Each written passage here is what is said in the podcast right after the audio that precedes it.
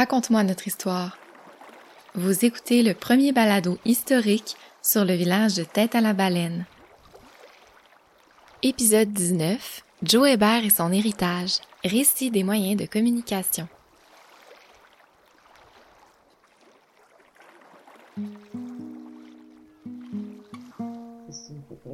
Ça, je c'est l'écriture à ma grand-mère. Joseph Hébert. Je sais que c'est l'écriture à ma grand-mère. Puis tu vois que c'est une photo originale, là. This paper manufactured by Kodak. Puis là, ma quand elle est partie, c'est sûr, elle m'avait donné certaines choses parce que moi, j'aimais garder, à conserver.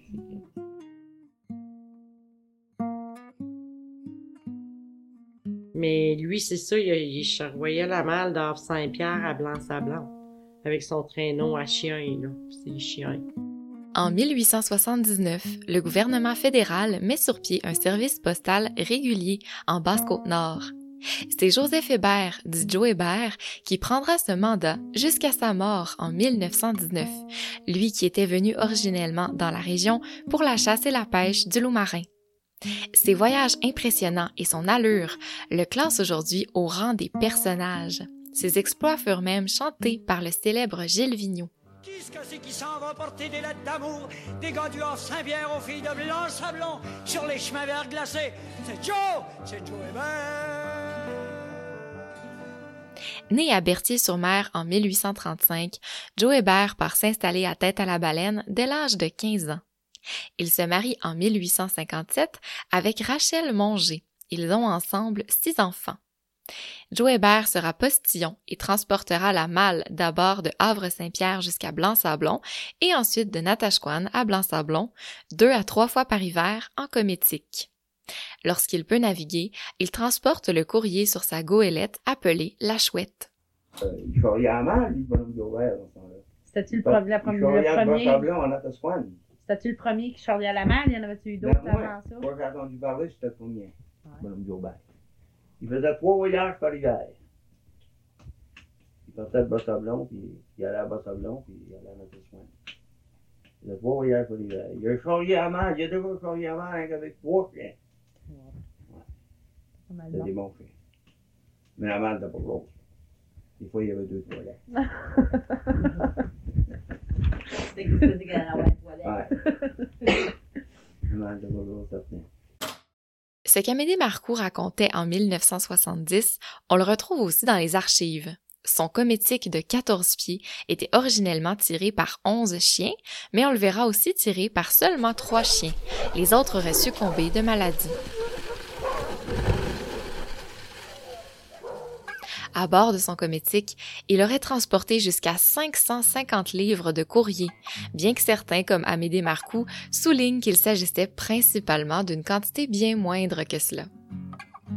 Joseph Hébert décède en 1919. Il est inhumé dans le cimetière sur l'île Kenty, de tête à la baleine. Il a passé ses dernières années dans la maison de sa fille, Léa, sur l'île de la Passe. Les gens de tête à la baleine racontent que l'homme s'est fait enterrer avec 40 dollars en poche au cas où il en aurait besoin au ciel. Dans ses voyages devenus légendes, il arrivait aussi parfois que Joe Hébert devait dormir dehors, entouré de ses chiens et du courrier qu'il transportait, devant même à l'occasion creuser un trou dans la neige pour s'y blottir. Plus souvent qu'autrement, Joe Hébert était accueilli, logé et nourri par les villageois et les villageoises. Il s'agit là d'une habitude qui ne s'est pas perdue avec le temps, et les postillons qui ont suivi Joe Hébert avaient le même accueil chaleureux à tête à la baleine, comme nous le raconte Susie Green, fille de Douglas Green, qui fut lui-même postille. Puis aussi, quand il charroyait la, la malle en time de chien, il n'avait qui l'amenait jusqu'ici. Mais là, il, souvent, il allait coucher chez mes grands-parents, là. Ah oui, mon père, il me parle puis il me raconte que, tu sais, tel monsieur, il venait, puis quand il venait, il m'amenait des choses, il me donnait des bonbons. il Tu sais, il se rappelait ce qui se passait, là. Puis, tu sais, mon père, il disait, on a souvent couché dans des nids à poux, qu'il appelait ça, mais non, non, c'était pas des nids là. Mais sa mère, elle leur faisait, tu elle mettait des couvertures plein à terre, puis, tu sais, elle les arrangeait comme un lit pour, parce qu'ils donnaient leur lit à du monde qui était là pour coucher dedans, puis les enfants, ben, eux autres, ils couchaient. Sur le plancher, mais Dans- bien abrillé. Puis, ouais, c'est ça. La gestion du courrier devient une tradition pour les gens reliés de près ou de loin à la lignée des Hébert qui s'occupent des services de poste sur cinq générations. Le bureau de poste était au village l'automne, l'hiver et le printemps, et au large sur l'île du Rigolet à l'été. Le premier bureau de poste date du tournant des années 1900 et était tenu dans une maison privée. C'est d'ailleurs toujours le cas aujourd'hui. Mais le père de ma grand-mère a été le... D'après moi, il a été le premier à tenir le bureau de poste, à être maître de poste. Lui s'appelait Alexander Anderson. C'était le père de ma grand-mère. Il venait de Terre-Neuve. Ça avait arrivé directement de Terre-Neuve, eux autres. Samuel Anderson, interrogé dans les années 1970, fait remonter la tenue des bureaux de poste encore plus loin que cet Alexander Anderson, jusqu'à un certain Paul Nadeau. Sorti. On s'est demandé qui c'est qui gardait la malle, le premier tout. Qu'est-ce que c'est qu'il gardait? Il y avait un Le bureau de premier poste? bureau de poste qui était gardé ici, c'est M. Paul Nadeau. Le bureau Il de poste. restait ici, lui. Il restait justement à l'ouest, c'était un petit temps. Puis ensuite, c'était le Médé Vignon. Mais des vignons, d'où ça? C'était un gars de... Le père a Timothy Vignon. C'était un Médé Vignon. Lui, il est où ce qu'il vient, je ne sais pas. Mais c'est que t'as mardi avec euh, la mère de Léo, Léopold Limette, là. Ça m'a Madame dit, Philomène, ça remandait en deuxième place. C'est ensuite, c'était Pimpin qui l'a pris. Lui, il a gardé 33 ans, je pense. Quand il était un peu malade, pour comment faire son ouvrage, c'est Souze qui l'a repris. Puis elle, elle a gardé 32 ans. Suze. C'est le nom de la grand-mère de Susie Green, qui continue de retracer pour nous le fil de la poste. Ma grand-mère, en 1938, elle a repris quand son père a lâché, jusqu'en 1968. En 1968, c'est une de mes tantes, euh, Evelyne, qui a repris le bureau de poste jusqu'à ce que Marie-Reine le reprenne. Je me rappelle pas quelle année ça que c'était, là, mais je sais pas si Marie-Reine, ça a pas fait une vingtaine d'années, là, mais... euh, Puis quand ils ont déménagé le bureau de poste d'une maison à l'autre, ça s'est fait l'été au Rigolet. À l'île Anderson. Toujours, ça, ça avait toujours resté sur la même île aussi, là. L'été, le bureau de poste, c'était toujours au Rigolet. Pendant des décennies et pour aboutir à tête à la baleine, la malle a été traînée dans la neige, elle a été trempée par la pluie, elle a dormi dehors pour se rendre à bon port. Elle a aussi visité les cales de bateaux de la compagnie Clark Steamship une fois tous les 15 jours. Puis, elle visite les airs et atterrit au village dans une poche trimballée par hélicoptère. C'était un hélicoptère en premier qui dropait la malle. Te rappelles-tu dans quelles années ça a commencé, les hélicoptères qui droppaient la malle? Écoute, il faut que ça soit dans. C'est- J'étais en quelle année? J'étais, en- d'après moi, en quatrième, cinquième année, première fois. Peut-être que les avions l'ont droppé aussi, mais là, ils droppaient là, pas loin de l'école, puis c'était quelque chose, l'hélicoptère. Imagine-toi, les- hein? 58-60. Quelques années plus tard, le courrier sera plutôt transporté dans le nez des avions. Gilles Monger nous raconte ses souvenirs d'enfance liés à la poste alors qu'il fréquentait l'école, qui était aussi le couvent des sœurs de Notre-Dame du Saint-Rosaire. Mais plus que ça, nous autres, c'est le seul temps, avec les sœurs, qu'on avait le droit de regarder dans la fenêtre. C'est quand l'hélicoptère venait dropper le sac de mal. Parce que ça ne vous autorisait pas à aller voir la fenêtre? Non, non, ouais. Fallait être à son affaire. à l'école, on n'était pas là pour s'amuser. Puis... Mais là, quand l'hélicoptère venait à dropper, on la voyait circuler, qu'elle venait pour dropper, puis ordinairement, elle essayait de le dropper à un endroit précis. Cet endroit précis, c'était juste en face de l'ancienne école, là où sœur Hélène Côté enseignait. on finit par euh, prendre des, des, des, des habitudes de, de- du milieu parce qu'on surveille nous autres aussi, on surveillait euh, l'hélicoptère. Tu, tu dis, oh, on va avoir du courrier. Puis, euh, tu sais, on, on attend le courrier quand on n'a pas d'autre beaucoup d'autres choses, là. On imagine facilement la grande importance de la poste dans un village insularisé tel que Tête à la Baleine, comme en témoigne la quantité de stock envoyé par bateau et récupéré par les chaloupes du village, notamment par la chaloupe de Douglas Green, tel que ça se passait avant la construction du quai. Euh, Savez-vous quoi? La malle, il en venait en tabarnouche. Hey, parce que dans ce temps-là, là, tu t'habillais pas au magasin, hein, tu t'habillais dans les catalogues. On avait trois catalogues. Samson, puis Eaton, puis Dupuis. Les catalogues qu'il y a plein, là. Puis on faisait nos commandes, puis là, ils nous envoyaient ça dans la malle. Fait ça, il en une année, on, moi et mon père, le bateau qu'on avait, là, j'ai dit à mon père, quand on est parti du bateau, on les mieux pas pas frapper rien, c'était le soir, puis il faisait noir. Si on frappe quelque chose, on me parle de mal, sortait, c'était pacté d'un bout à l'autre, on avait un grand bateau. Ah, ah, oui, oui, on a de a- tout le village euh, s'habillait dans ça, là, comme on dit. Ouais, deux, deux bateaux, hein? De suite. Il y a eu 100 sacs de mal qui arrivaient à deux bateaux de suite. Ouais, deux bateaux de fil, là, dans l'automne, là. 200 sacs de mal. C'est pas mal de mal, hein? Ben, le village était grand pas mal chez nous, là, puis comme je vous dis, le monde, s'habillait dans, dans, dans les catalogues, ça fait que ça fallait que ça passe pour le mal. Mon grand-père, il aidait aussi beaucoup ma grand-mère à déballer la poste, puis ça, tu sais, parce qu'il arrivait des piles de catalogues, puis des piles de... Tu sais, mon grand-père, il savait pas lire puis écrire, là. Il signait son nom puis des titres, là. Mais il aidait ma grand-mère, là. Il, ouvrait les sacs, il, il l'aidait beaucoup, là. Tu sais, puis ma mère, c'est sûr, en dernier, ma mère, elle l'aidait aussi, là. Sur la basse Côte-Nord, il y avait deux types de courriers qu'on distinguait. Le courrier de première et de deuxième classe. La première classe, c'était les sacs, il y avait juste la malle, juste des, euh, des enveloppes dans ça, là. Il n'y avait pas de pécan, il n'y avait pas de boîte, il y avait là. La deuxième classe, ça, c'était, c'était les, les pécans, mettons, des COD qui appelaient. Il y en a, tu faisais venir ça, voulais que tu payes au bureau de poste, puis il y en a d'autres, tu envoyais l'argent, tu payais avant que ça vienne, mais ils appelaient ça des COD, là, le. Le mal, là, ça, avant ça, ça partait du haut Saint-Pierre, la deuxième classe, jusqu'à Blanc-Sablon, en chien. Mais la première classe, il passait avec l'avion, puis l'avion atterrissait pas. Alors, le sac. Le là, on allait le ramasser sur la baie, là, normalement, là. Chez nous, nous autres, là, c'était comme ça que ça marchait. Mais l'été, il n'y avait pas d'avion pour, euh, pour dropper la malle, parce que euh, ça, là, là, on avait la malle, on avait deux fois la malle, on avait le bateau qui venait au 15 jours, puis on avait un autre bateau entre ça qui partait de Natashquan jusqu'à Blanc-Sablon avec la malle.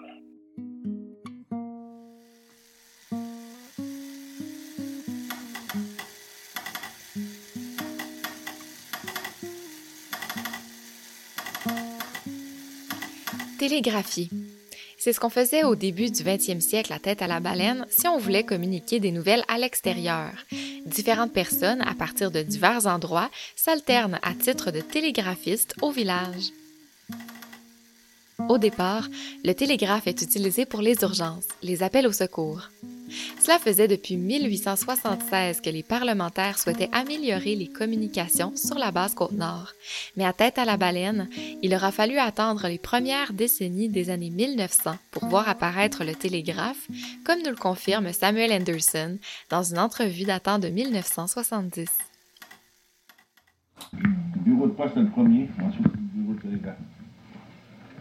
Ça fait. Gérard, lui, il a 59 ans, lui, puis euh, il, a, 70, comme ça. il a 59 ans, puis euh, il est venu au monde euh, quand il était ici. Il gardait le bureau. Le bureau de télégraphe, ça fait bien faire prendre une soixantaine d'années. Ah oui, ça fait 60 ans. Ça fait 60 ans, ça fait. Pour les télégraphistes, les journées de travail sont intenses et commencent dès 8 heures du matin pour terminer à 22 heures du soir. Il faut être à l'affût de toutes les nouvelles et urgences, telles que les demandes pour un déplacement du curé de Natashquan vers la Tabassière, une annonce de mariage, une commande chez Dupuis et Frères ou chez Simpsons. Puis là, c'était le télégraphe dans ce temps-là. Il y avait une ligne de télégraphe qui faisait toute la côte. Je vais Ouais, pas ouais. montrer des poteaux encore ici. Ouais, c'est ça, on s'est fait dire qu'il en restait. hein, des photos. Ouais. Je sais pas comment je comprenais là-dessus. On avait un grand savon aussi comme ça. Ouais, les autres, savez-vous quoi, là? On était là, là. On entendait la, la, la patente marcher, là. Mais c'était pas des paroles, là. C'était des petits bip, bip, bip, bip, bip. Puis elle, euh, elle, elle savait c'était quoi, mais moi, j'aurais jamais su c'était quoi, là. Elle, elle, elle savait quoi ça voulait dire, mais moi, je le savais pas, là. Ouais. Il y avait des télégraphes, il y en avait à tous les villages, des télégraphes. Il il y en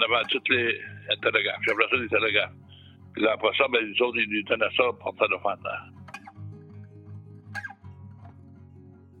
Certaines archives indiquent que quelques téléphones à cornet seraient installés au village dès 1930 et ils sont à ligne partagée. C'est le nombre de sonneries qui permet d'identifier qui est le destinataire d'un appel, même si finalement tout le monde pouvait écouter. Les gens passaient encore par le télégraphe pour les nouvelles importantes. Puis il y avait des téléphones, mais savez-vous quoi? Il n'y avait pas des téléphones dans toutes les maisons. Au village, il y avait deux téléphones, je pense. Au village jusqu'où vous êtes. Puis sur les îles, il y avait trois, deux, trois. Ces îles, téléphones. Il n'y avait pas des téléphones sur toutes les îles. Ouais. C'était ça dans le temps. Les anciens téléphones, tu craquais, là, tu sais. Les premiers téléphones tels qu'on les connaît aujourd'hui arrivent au village autour des années 1975. Douglas Green s'en rappelle très bien. Quand, que, quand arrivé, moi, j'étais pas content, j'étais qu'il m'a engagé. le téléphone arrêtait pas de sonner. Les enfants, vous savez c'est quoi, là? ouais, ouais, le téléphone, ça sonnait souvent, là. Dans une gang chez nous, avec ma maman, on était à 11. Ça fait que le téléphone, ça sonnait souvent, oui. Les communications se faisaient aussi via la radio. CKI 70. C'est le poste de tête à la baleine avant que le téléphone ne soit généralisé dans les foyers et à l'époque où ce sont les missionnaires déployés sur la base Côte-Nord qui parlent sur les ondes radio. Puis, tu avais la radio de, à cette époque-là, dans les fin des, années 60, tu avais la radio des, Pères Oblats, qui ils se parlaient de Natashquan, comme c'est pour ça qu'on connaissait un peu tous les curés qui étaient dans les villages, de Natashquan à aller jusqu'à Rigolette. À l'entrée, euh, pour aller à, pour aller à Goose Bay, c'était le lac Melville, très long, mais à l'entrée de tout ça, pas loin, il y a euh, un endroit qui s'appelle Rigolette. Les gens de la communauté pouvaient entendre.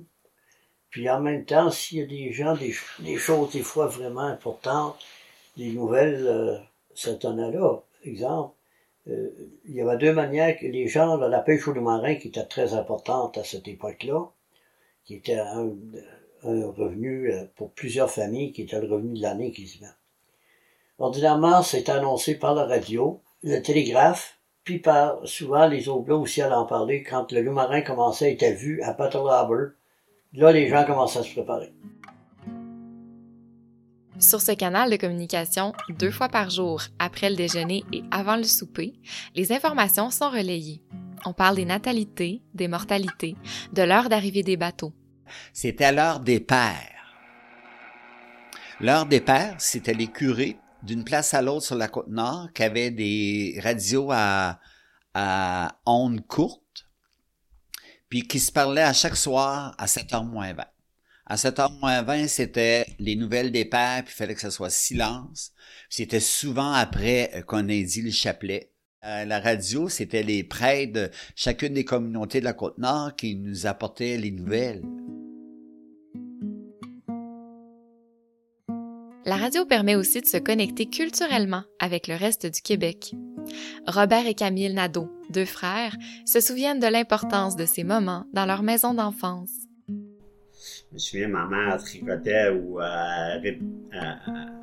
avec modèle linge, là, à côté de la radio. Elle fumait ma mère aussi, avec sa cigarette, puis là, elle, réparait le linge, puis moi, j'étais jeune, j'allais me coller sur elle des fois, je regardais faire, puis elle écoutait sa radio, puis euh, elle travaillait dans le même temps. Qu'est-ce qu'elle écoutait à la radio? Euh, il y avait des postes, mais il y avait Séraphin dans ce temps-là, là, les, les belles histoires des pays d'en haut, puis euh, il y avait des, des rilles aussi, là. Il y avait quoi comme poste? Il y avait Anticonis, je pense, si je m'en rappelle bien. Puis, euh... je me souviens de, de ce nom-là qui me passe par la tête, là. Ouais. Mais euh, c'est ça. Il y a- on avait peut-être, euh, on, on avait des, des, euh, un ou deux postes anglais. Il y avait du français aussi. Ouais. Une fois que Séraphin n'était pas là, Donalda me l'a montré. Ah, il y avait des téléromans. Ma mère, euh, à telle heure de l'après-midi, c'était précieux. Elle s'assoyait à côté de la radio puis elle écoutait son téléroman. Puis C'était ça d'un après-midi à l'autre durant la semaine. Ça avait très, très important. Fallait pas parler. Ça venait de Montréal, ça venait de Québec, ça venait de New Calais. Je ne sais pas, c'est comique, hein, parce que c'est paradoxal. New Calais, c'est un nom, euh, un nom anglophone, mais c'était la station de radio francophone, la seule qu'on pouvait écouter à Tête à la baleine. Elle nous venait de New Calais, en Gaspésie. Puis euh, sinon, le reste venait de Conor Brook, euh, côté anglophone de Terre-Neuve. Très jeune, on écoutait le vendredi soir euh, une émission à la radio qui s'appelait Choral 57. Fait que ça durait 57 minutes. Puis là, ben, tout le monde était branché à sa radio parce que c'était, c'était notre moyen d'entendre la musique euh, autrement. Puis ça, ça nous sensibilisait bien gros parce que il y a des musiques qu'on entendait, qu'on se disait, hey, ça, faut que j'apprenne ça. Puis euh, c'était en anglais. Ben, moi, on chantait ça en anglais, puis on comprenait pas nécessairement ce qu'on chantait, mais on le chantait assez bien parce qu'on avait l'influence anglaise de par les villages qui nous entourent.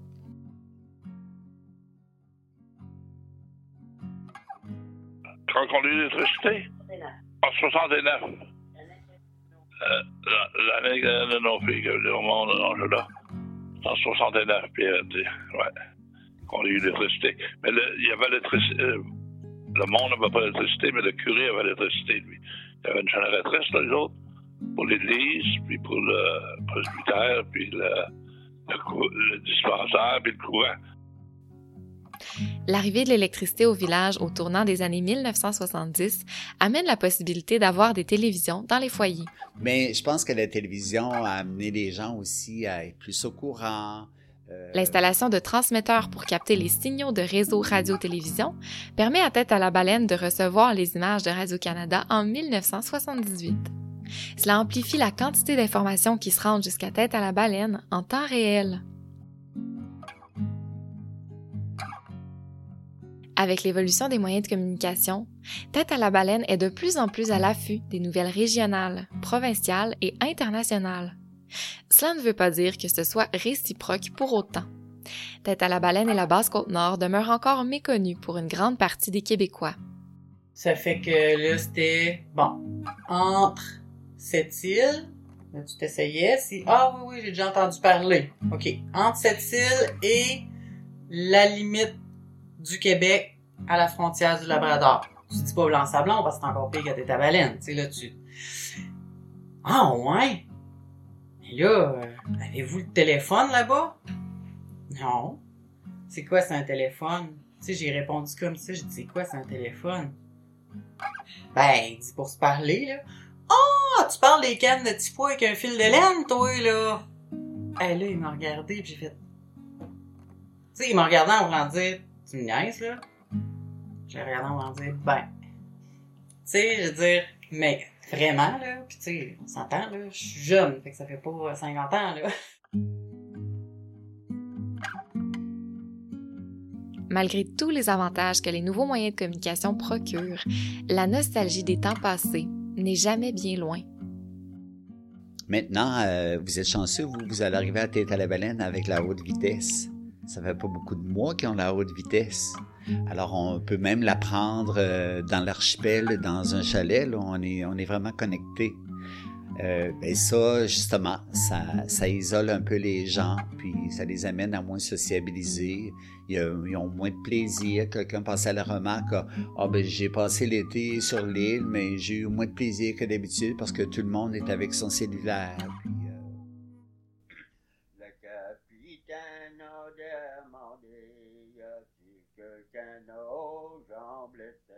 Dans cet épisode, vous avez entendu les voix de Susie Green, Douglas Green, Gilles Monger, Micheline Lapointe-Monger, Delvina Anderson-Monger, Sœur Hélène Côté, Jeanne d'Arc Monger, Camille Nadeau, Robert Nadeau et d'autres personnes qui désirent demeurer anonymes.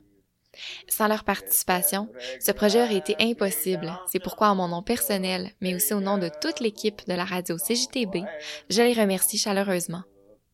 Vous avez aussi entendu des extraits de cassettes enregistrés sous l'initiative d'Yves Gravel dans les années 1970.